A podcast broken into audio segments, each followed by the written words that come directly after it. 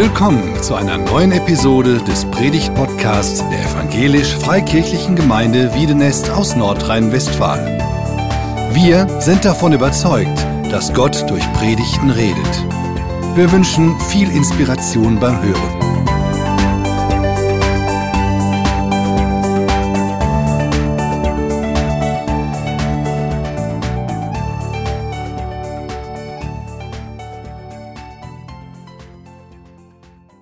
Der bekannteste Text aus dem Alten Testament. Ich würde sagen, das ist der gute Hirte, Psalm 23. Klar, also Vater unser oder so aus dem Neuen Testament, aber der Psalm 23, den kennen ganz viele und man hört immer wieder, dass Menschen vor allen Dingen am Lebensende oder in schwierigen Situationen darauf zurückgreifen. Der Herr ist mein Hirte, mir wird nichts mangeln. Er weidet mich auf grüner Aue und führet mich zu frischem Wasser. Er erquickt meine Seele. Er führet mich auf rechter Straße um seines Namens willen. Und ob ich schon wanderte im finsteren Tal, fürchte ich kein Unglück, denn du bist bei mir, dein Stecken und Stab trösten mich. Du bereitest vor mir einen Tisch im Angesicht meiner Feinde, du salbest mein Haupt mit Öl und schenkst mir voll ein. Gutes und Barmherzigkeit werden mir folgen mein Leben lang und ich werde bleiben im Hause des Herrn immer da.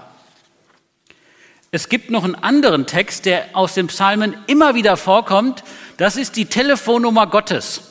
Also das ist so ein Insider, soll ein Witz sein, also so ein Insider-Joke von den ganz frommen Christen. Die Telefonnummer Gottes, nämlich Psalm 50, Vers 15, da steht, rufe mich an in der Not, so will ich dich erretten und du sollst mich preisen. So, wenn man das jetzt mal macht, ja, und man nimmt jetzt einfach, äh, also 02261, weil man ja hier wohnt, und dann ruft man da mal an, ja.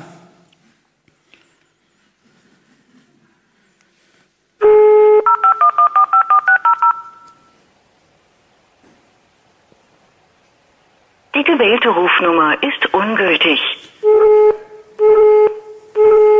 Tja, blöd gelaufen, ja? Also, das ist tatsächlich so, ähm, da geht keiner ran.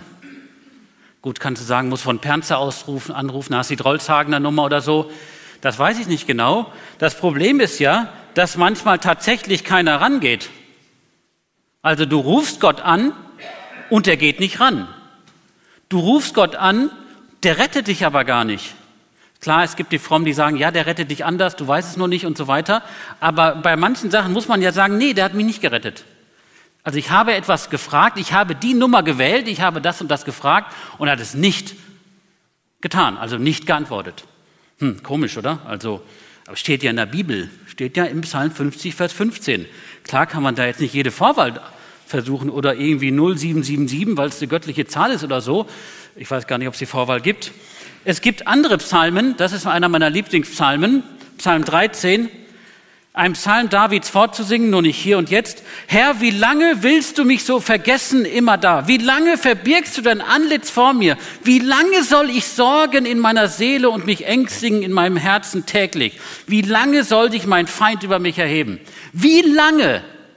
Wie lang dauert das eigentlich? Was ist das für eine lange Leitung? Ich weiß ja nicht, wie beschäftigt du bist, Gott. Ich weiß ja nicht, wer da irgendwie beim Callcenter sitzt. Wie lange dauert das? Warum erzählen die anderen, ja, war ich krank, habe ich gebetet, wurde ich gesund?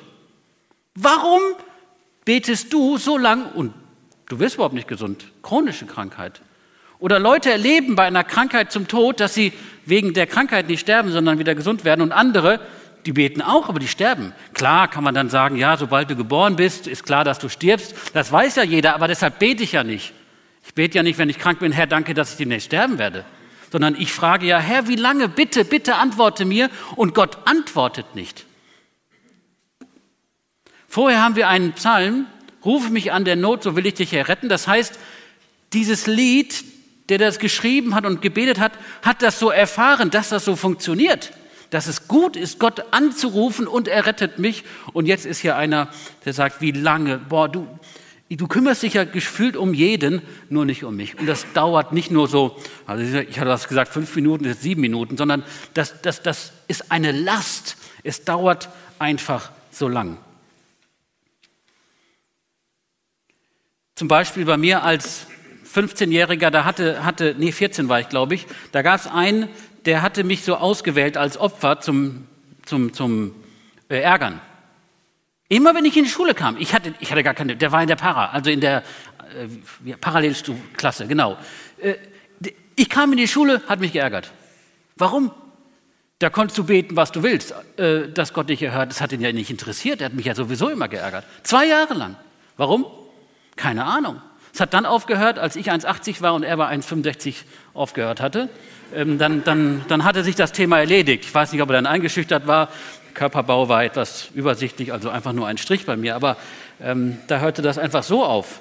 Aber das ist ja jetzt nicht nur bei irgendeiner schlimmen Krankheit, die man als Erwachsener hat, auch in jeder Lebenslage und Altersgruppe gibt es das, dass man betet und man fühlt sich vergessen. Schaue doch, hör, höre mich, Herr, mein Gott. Erleuchte meine Augen, dass ich nicht im Tod entschlafe, dass nicht mein Feind sich rühme, er sei mächtig geworden und meine Widersacher sich freuen, dass ich wanke.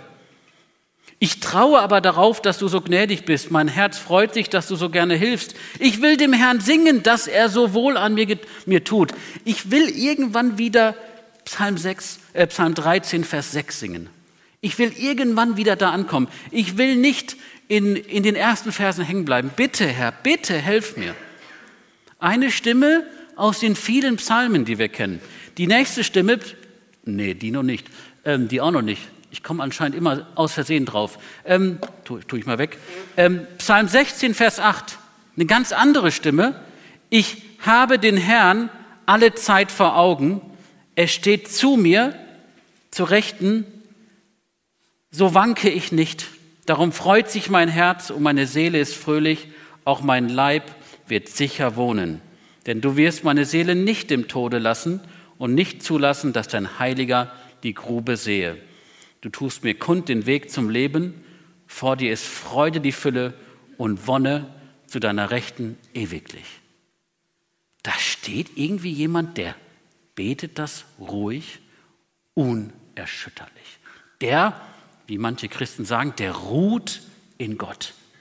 Ich habe den Herrn alle Zeit vor Augen, da schreit keiner, wie lange her. Übrigens, nur drei Psalmen weiter. Er steht mir zu Rechten, es freut sich mein Herz. Du wirst meine Seele nicht dem Tode lassen. Ich weiß, dass du zu mir stehst. In dem gleichen Liederbuch, in der gleichen Gebetssammlung, nur drei Psalmen entfernt. Dann gibt es äh, diese andere Psalmen. Ähm, Psalm 47 habe ich mal drei Verse raus. Lob singet, Lob singet Gott, Lob singet, ja, ja, Lob singet unserem König. Denn Gott ist König über die ganze Erde. Lob singet ihm mit Psalmen. Gott ist König. Jetzt weiß ich es wirklich. Gott ist König über die Völker. Gott sitzt auf dem heiligen Thron. Das ist so ein bisschen die, ähm, das Thema, was ganz oft in diesen sogenannten Lobpreisliedern vorkommt. Die Größe Gottes, die Majestät Gottes. Das kann man oft singen. Das kann man dann singen, wenn Gott einen erhört hat, wenn, einer, wenn Gott einen errettet hat. Das singt man sowieso, wenn man ein starkes Vertrauen hat zu dem König, der alles regelt. So, warum ist das eigentlich so unterschiedlich, das Leben? Und wie gehen wir damit um? Wie, wie kommen auch diese ganzen unterschiedlichen Psalmen, diese unterschiedlichen Gebete in dieses Buch, in diese Sammlung? Und mir hat Folgendes geholfen, und zwar Psalm 1 und 2, das sind zwei Psalmen, die passen nicht so ganz da rein.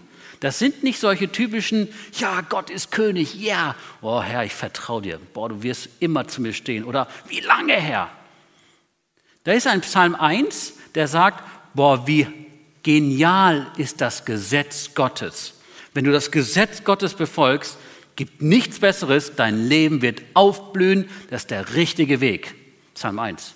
Psalm 2 redet von Gott als König und wie er seinen Gesalbten, also den David und seine Nachfolger, eingesetzt hat in Zion. Warum stehen diese beiden Psalmen am Anfang? Wahrscheinlich deshalb, weil das die beiden Bünde sind. Das eine ist der Bund, den Gott am Sinai gegeben hat. Ich habe jetzt mal diese zwei Berge rausgenommen. Also Zion ist jetzt ein Hügel, schafft es nicht mal so von der Höhe zu Belmike. Also, aber äh, am Sinai, da hat Gott den Israeliten das Gesetz gegeben und mit ihnen einen Bund geschlossen, sagt, ich stehe fest zu euch und das sind meine Ordnungen, damit ihr gut darin leben könnt. Und auf dem Zion hat Gott ihnen den, das Versprechen gegeben, ich, ich, ich setze einen menschlichen Herrscher ein in Jerusalem und da wird immer einer sein. Übertragen auf heute, also einen Schritt weiter im Neuen Testament, kann man sagen, dass Jesus das beides vereint. Es gibt diesen einen starken, festen Bund, den mit uns, Gott mit uns geschlossen hat. Es ist Jesus Christus, der Nachfolger Davids. Und wenn wir ihm folgen, ist alles gut. Vielleicht kennt ihr das aus manchen äh, Zeiten, wo das so ein bisschen rüberkam für dich. Folge Jesus und dein Leben wird gut. Und irgendwann merkst du, nee, stimmt gar nicht. Oder darf ich das überhaupt glauben, dass das Leben gar nicht so toll ist? Das Prinzip ist gleich geblieben. Gott hat feste Zusagen, Gott hat einen festen Rahmen gegeben, eine feste Beziehung, wo er dir sagt, ich liebe dich, ich werde auf dich aufpassen, ich gehe mit dir den Weg, folge mir, halte meine Gebote, das sind gute Gebote, die dir helfen zum Leben. Und dann, was kommt dann? Dann kommt auf einmal das wirkliche Leben. Das war vorher schon da, aber dann sind wir manchmal ein bisschen überrascht. Denn dann kommen diese beiden, diese drei, ich habe mal drei rausgegriffen, die ich gerade genannt habe. Also Klage. Du hast gesagt, du stehst zu mir, Jesus. Wie lange? Äh, du hattest doch gesagt, du stehst zu mir. Warum stehst du jetzt nicht zu mir? Ich, ich, irgendwas habe ich verpasst oder bin ich falsch ausgestiegen? Warum erlebe ich das nicht? Ist ja nicht nur so, dass du denkst, ich fühle das nicht, sondern wenn dir nicht geholfen wird, wird dir nicht geholfen. Wenn Gott nicht antwortet, hat er offensichtlich nicht geantwortet. Oder das andere Leben, dass du genauso merkst, ja, ich erlebe das wirklich so. Das, was Gott mir zuspricht in Jesus, ich vertraue dem. Und ich muss ehrlich sagen, ich kenne da beides. Ich kenne Phasen, da frage ich mich, Herr, ich weiß ja nicht, wo deine Engel beschäftigt sind. Hier sind sie nicht beschäftigt. Du sagst, dein Heiliger Geist ist überall. Ja, aber irgendwie ist hier ein Funkloch anscheinend. Ich gucke drauf, eh, mit einem Balken oder so. Nix 5G, da kommt irgendwie nichts rüber. Wo ist dein Heiliger Geist? Herr, wie lange? Und dann kann sein, zwei Tage später, ich und der Herr, ich, ich, bin, ich bin unerschütterlich. Ich vertraue dir so sehr. Das heißt, das wirkliche Leben kann so auf und ab sein. Ich kann, ich kann im Gottesdienst Gott loben. Meistens ist das bei mir so, dass ich gar nicht so viel mache, sondern ich lasse die anderen für mich loben bei so einem Lobpreisgottesdienst. Ich genieße das, wenn Gott gelobt wird. Ich muss zugeben, ich finde es total genial, wenn es laut ist. Ich weiß, andere in meinem Alter finden das gar nicht so lustig, aber boah, wenn es so richtig ballert, so richtig laut ist, ich finde es super. Meistens sitze ich da nur, aber ich genieße es, wenn Gott als König gelobt wird. Aber es kann sein, es kann sein, dass du beim König loben gerade bist und zwei Tage später, wie lange? Hey, du hast doch gerade Gott als König gelobt. Und dann, warum von bleibe ich sitzen bis, warum habe ich eigentlich keine Freundin? Warum habe ich eigentlich keine Kinder? Also es gibt immer den nächsten Schritt. Warum ich keine Enkel und so weiter, ja? Warum warum hat der eigentlich so einen guten Job?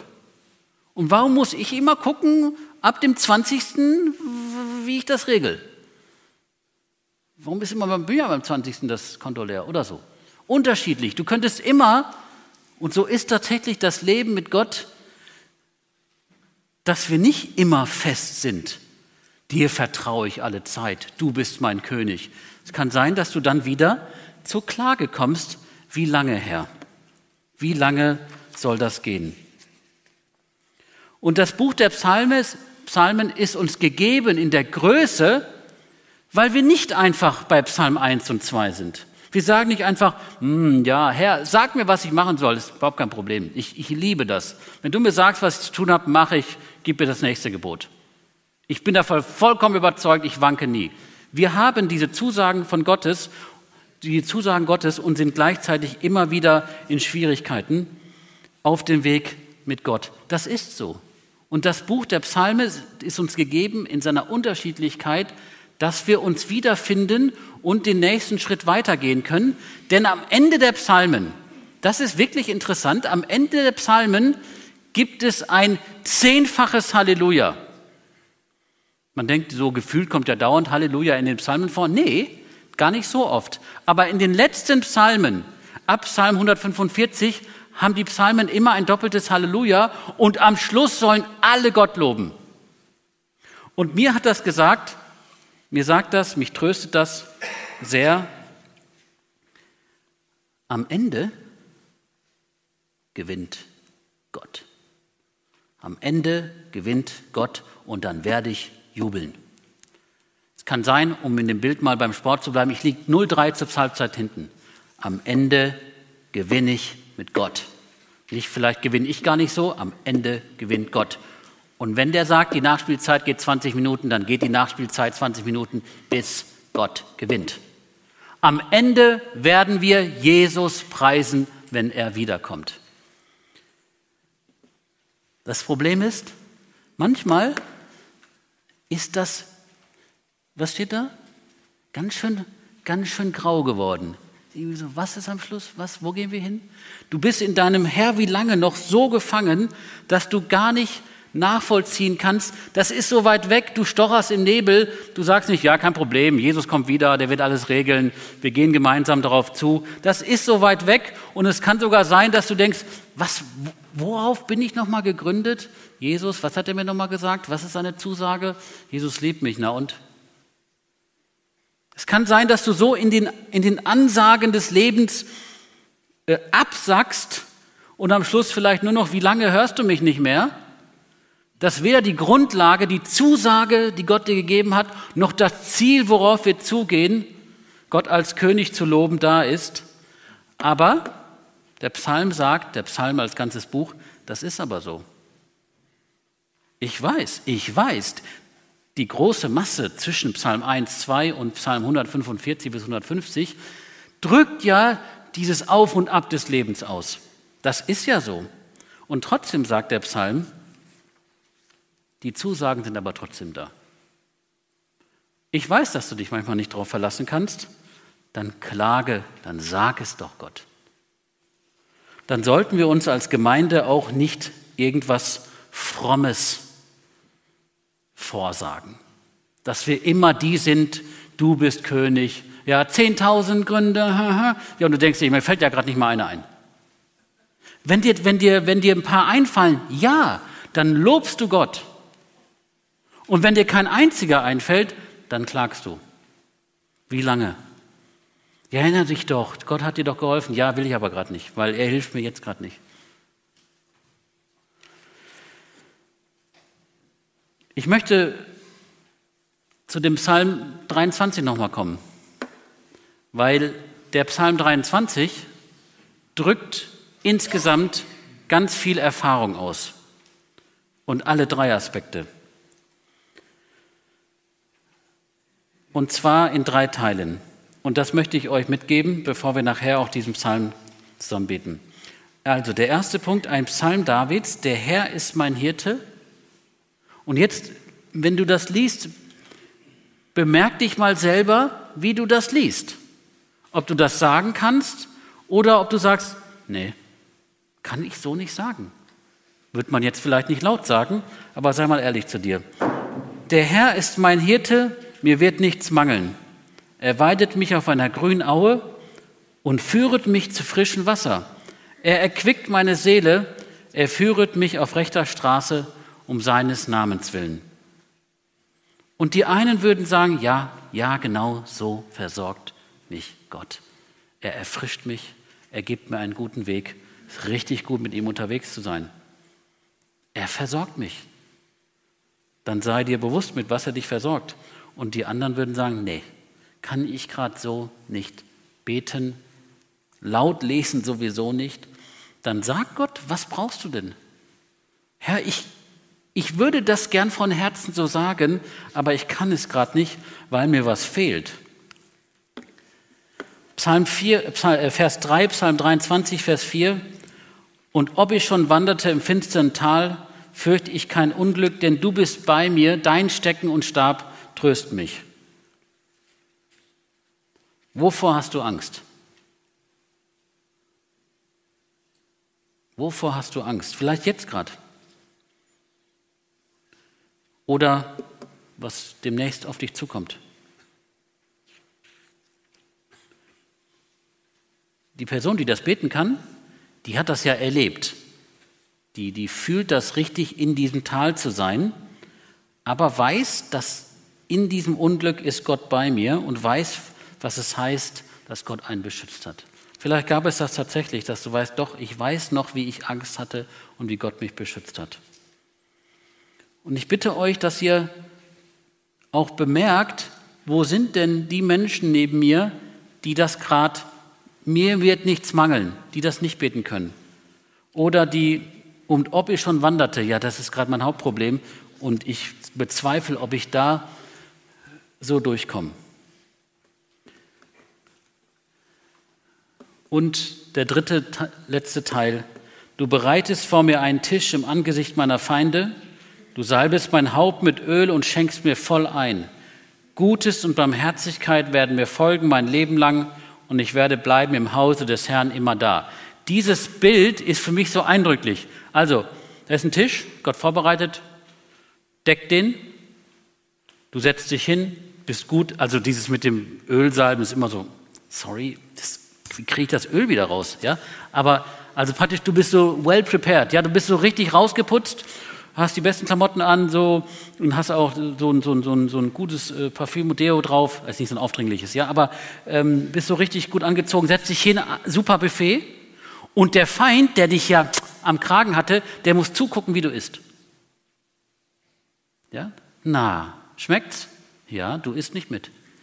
Da ist so eine, boah Herr, du hast mich so durchgebracht, der andere sieht, dass du mich versorgst. Vielen Dank, Herr, dass du mich letztlich an deinen Tisch führst.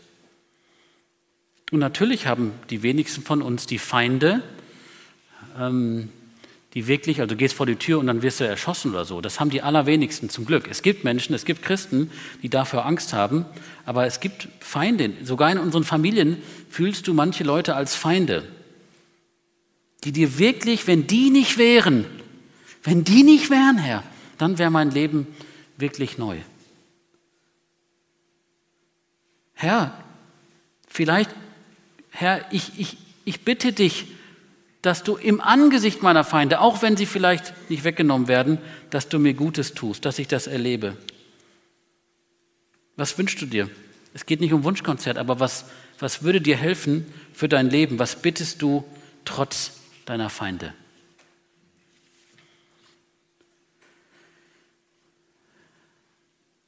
Am Schluss werden wir jetzt den Psalm 23 zusammen beten. Ich bitte den Chor schon mal nach vorne zu kommen. Ähm, und ich habe mir erlaubt, den ein bisschen umzuändern. Ich, ich, gehe davon aus, dass Gott mir vergibt. Ähm, einfach nur so, dass wir das gemeinsam beten. Also nicht gemeinsam, sondern gemeinsam auch, aber in der Wir-Form.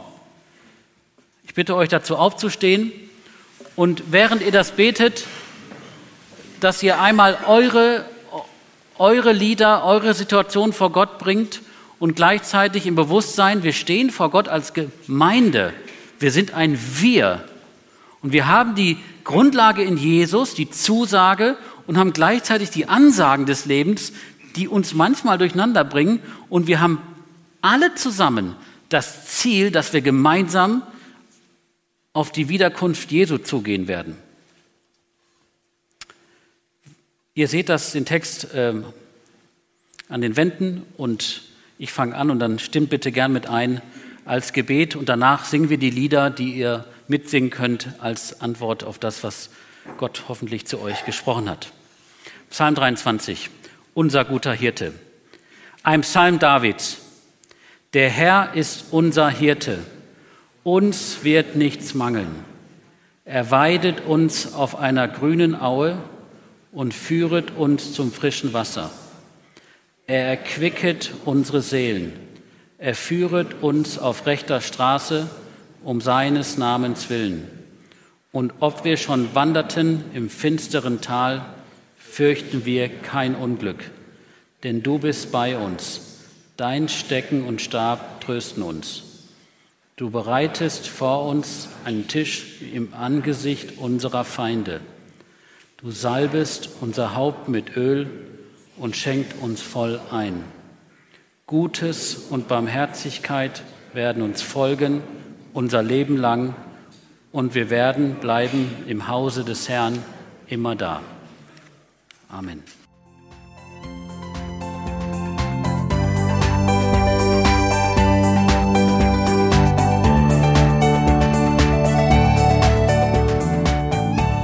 Sie hörten einen Predigt-Podcast der EFG Wiedenest. Weitere Predigten, Informationen zu Jesus Christus und zu unserer Gemeinde gibt es unter www.efg-wiedenest.de.